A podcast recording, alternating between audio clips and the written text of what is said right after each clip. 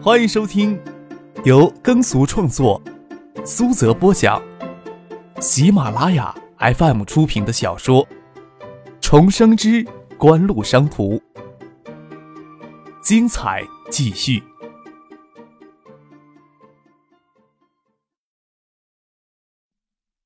第三百零一集。张克与许洪博就坐在吧台的一角说话。许学平离开东海，李远湖顶替徐学平担任省长，局势就复杂了。张克有些看不透彻。许洪博说道：“许学平呀，走早了一些，不然就能维持海州的局势不变。看上去对唐学谦不大公平，但此时的周富明已经没有什么能力添什么乱了。维持这样的局面。”对大家当然是有好处的。眼下最大的可能就是周富明明年退居二线去人大，唐学谦理所当然的当书记。省里不会希望海州的书记、市长和和睦睦，一团和气，那就要空降过来一个市长到海州。唐学谦虽然如愿当上市委书记，但是却要给人大主任与市长夹在中间，这个局面比较难受啊。这时候还不能跟别人说起徐学平有东山再起的机会。叶志明在政治上要活跃起来，也需要一段时间。要是这段时间让小人得志，也会着实让人郁闷。特别是国内有人走茶凉的传统，徐学平迁去的职务看上去已经没有什么前途。谁晓得省里会不会谁蹦出来抽锦湖几棍子？张克打算完成嘉县实业的增发并购案之后，老老实实的过上一两年的大学生活。不再搅风搅雨了。林斌收拾东西准备回去，看到张克坐在吧台的一角，问张克他怎么在省城，还惊喜的大打招呼：“刚刚过来的，看你们在温书呢，没忍心打搅你们。”张克背靠着吧台跟林斌打招呼，寒暄了几句，也没见林斌跟她男朋友附上就走了出去。张克还记得林斌她男朋友曾鄙夷有钱人的恶趣味呢。差不多到打烊的时候，酒吧里的人就陆续离开了。张可见时间差不多，让父亲先送许洪博回宾馆，让许洪博明天陪他一起回海州休息几天，等身体完全恢复了再说。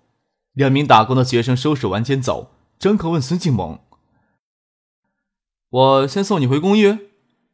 公寓里的空调坏了，住里面冷冰冰的，你送我回宿舍吧。”每到期末那两三周的时间，东大、师大、音乐学院的宿舍楼就不会到一点准时锁门。在教室里温书的人很多，时不时会回宿舍。管理员也怕麻烦，更无法严格坚持原先的作息制度。不过想到上次送孙静萌回宿舍的情形，那记忆总不能算太美好。张可笑着说：“你不会再捡一块砖把你们宿舍大门砸烂，赖在我头上吧？”瞧你多大的胆子！孙启萌不屑地说：“我们宿舍有个女孩子，今天夜不归宿，有张床空着。你有胆子今天晚上就睡我们宿舍？我们宿舍里有两个美女，你也见过。你有本事，两个美女今晚就都便宜你。”孙启萌去年年底在香港举办生日宴请，请了好几个漂亮的女孩子，张克也算认识，只是眼馋的吐了口唾沫。要真为夜里偷偷睡在音乐学院的女生宿舍能占了什么便宜，那就太傻了。给孙启萌这邪恶的女人要挟着拍下什么裸照也说不定。张克摇了摇头，说道：“我送你回宿舍吧，夜里睡你们宿舍，我的确没那个胆子。”出了酒吧，才发现地上已经积了厚厚的一层雪。十二点左右开始下雪，才有两个小时，已经是相当的厚了。雪花还在北风的斜裹下乱来。孙启萌穿着鹅黄色的羊绒外套，里面穿着针织长裙，外套与针织长裙都在膝盖上三寸，长裙里穿着高弹力的裤袜。虽然说是性感无端，但是在风雪里还是真够瘦的。抱着双臂瑟瑟发抖，往前走了两步，滑了一下，就站在那里，让张克挨过来搂住他的肩膀。张克他们从香港直接回来。香港今天估计气温还有二十度，但是这一黄昏时分就已经是零下四五度。这北风夹雪下来，估计又降了几度。张可就比在香港多穿了一件风衣，在车内或者室内都不会觉得冷，这一会儿一出来，寒风刺骨，穿着单皮鞋陷到雪里，却竟把袜子脚裸都是冰的。路上积雪这么厚，想必夫君开车也困难。背着风给他打了电话，车子果然在路上归行，就跟他说：“送徐老师回宾馆吧，你也住宾馆吧。夜里开车太危险了，你不用过来接我了，我自己找地方睡吧。”你不会真想睡我们宿舍吧？孙启萌转过头来，诧异的看着张克：“你真以为我会有这种胆子呀？”张可摊开手：“等会儿把钥匙给我，我在酒吧里凑合夜就可以了。”看了看手表，说道：“离天亮呀，也没几个小时了。”那我还回宿舍做什么呢？孙启萌搂着张克的胳膊就往回走，踩着雪又回到酒吧门前，将窗帘门打开。里面的暖气还没有散尽，转身将卷帘门关上，没有路灯照进来，屋子里黑漆漆的一片，电闸在里面。张可拿出手机，借着屏幕的微光摸索着找到电闸，送上电。过来帮我拿酒，我们去桌球室喝，外面打空调太耗电。张克哑然失笑。孙家继承财产少说有六亿港币。孙启萌从小含着金钥匙长大，即使童年在国内，孙家的条件也是极为优渥。当初孙尚义与葛明玉结婚，有盟主政治联姻的意味。孙尚义的父亲在国内的地位不比叶祖范低，这才是比邻而居。只是孙家人人丁单薄，没有形成叶家那么旁根错节的势力。孙尚义在父亲过世之后，他本人也举家迁到香港，孙家在内地就不成气候了。张克鞋子里灌了雪，这会儿都湿了，鞋袜都湿了，这儿有没有拖鞋给我换上呀？那你先进去。你的右脚刚刚拆石膏，不能冻着。孙启木倒也不忘张克的伤脚，都没什么感觉，这巷子里的雪都积这么深了。张克记得夜里从新闻院出来，还没有下雪来。十二点左右到学府巷，雪虽然下得很大，但是地面上没有积雪。没想到两三个小时，积雪就没过脚裸了。他先进桌球室，将空调打开。他们刚离开，室温还没有冷下来。刚刚好，他坐在椅子上，先将浸湿的鞋袜脱掉了，光脚高翘在模糊泥泞的桌球桌上。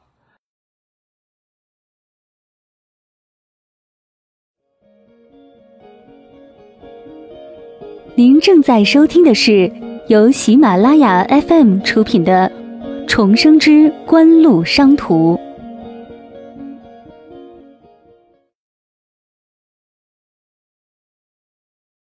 孙启萌穿着拖鞋进来，手里还提溜着一只女士拖鞋，丢给张克：“你就先穿着吧。”张克倒是不介意，只是孙启萌将高弹袜脱掉，露出了他光溜溜、白嫩修长双腿，在雪夜里还是格外的诱人。怎么样，好不好看？要不要再给你多看一点？孙启萌提着裙摆又往上撸了一寸，张可摇了摇头，赶紧收回恋恋不舍的眼光。这双美腿，哪个男人看了都会心甘情愿的让自己心根任这副美腿蹂躏的。要有可能，张可也不想做什么柳下惠。孙启萌甜美嫣然的看着张可，小色狼色眼眯眯的，让你看看就便宜你了。你要有什么企图，不要说你的右腿骨裂了，小心你的第三条腿也会骨裂。声音还刻意装的娇柔，只是说的话让人心寒。我哪有那个胆子呀？我还怕你对我有什么企图呢？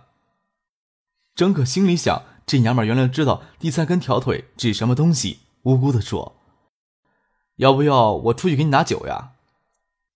哼，也是啊。不过你给我记得，要是我喝多了酒对你有什么企图，你记得一定要挣扎哈。孙启萌嫣然一笑：“我去拿酒，不能让你的脚冰着。”走之前还不忘撩目横看张可一眼，张克手抚着额头，早就跟傅俊一起说送许洪博回宾馆好了，跟他在一起挨到天明，不晓得得有多痛苦呀！而且听孙尚义说过，孙启萌打斯诺克非常的厉害，寻思着是不是找另外的房间喝酒聊天。果然，孙启萌提了两瓶红酒进来，说打球赌酒，输了喝一杯，赢的人陪喝半杯。生意场上本来就是男一杯，女半杯。张可心想，自己总归能赢孙启萌一两局，那就算占到他的便宜了。哪曾想到，就算孙启萌两瓶红酒下肚，出杆依然精准无比，丝毫没给张可一点机会，都是高比分将张可杀下。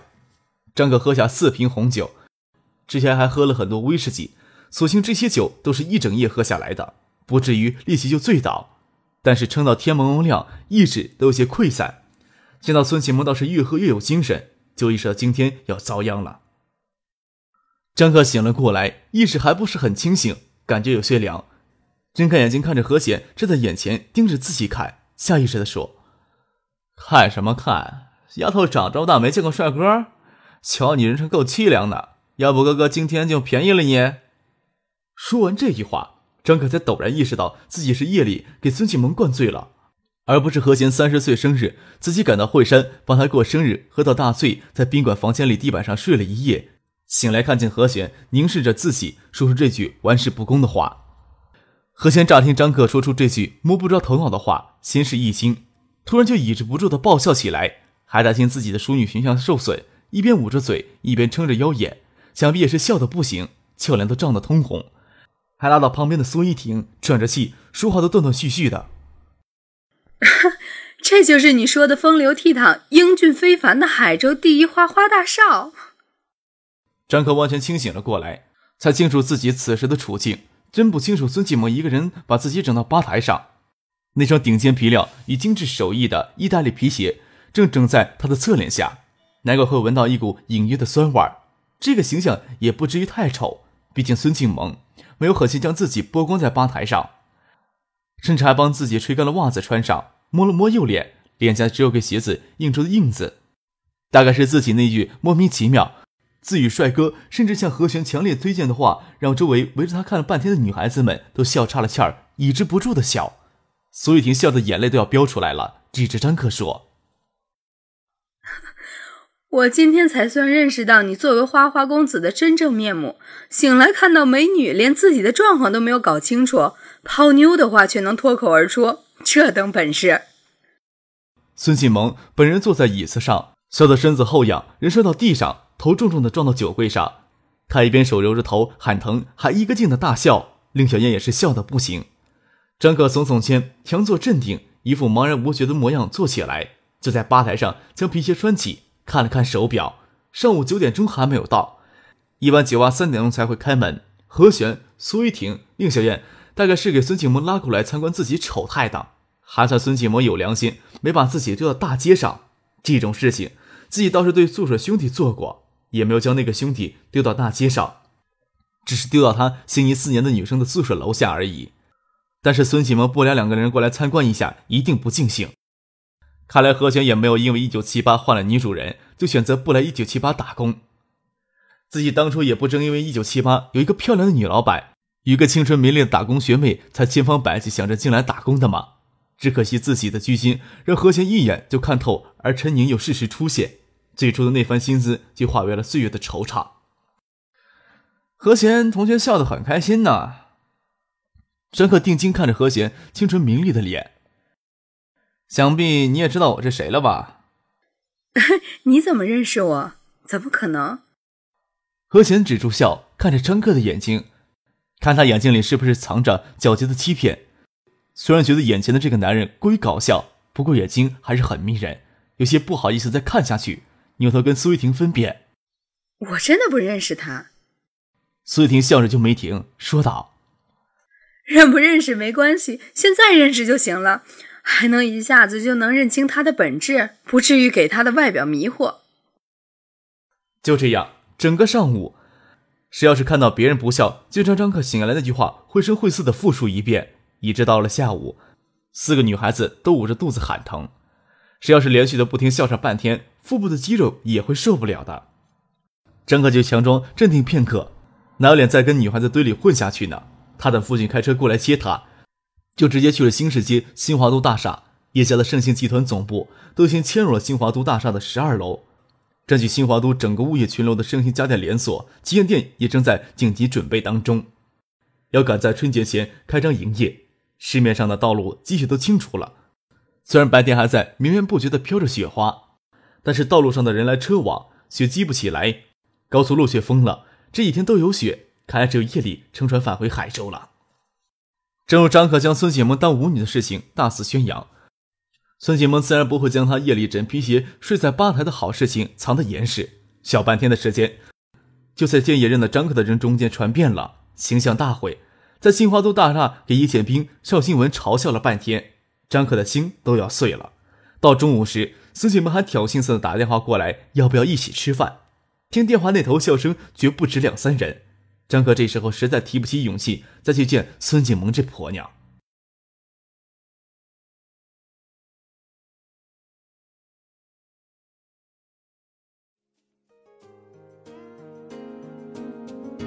听众朋友，本集播讲完毕，感谢您的收听。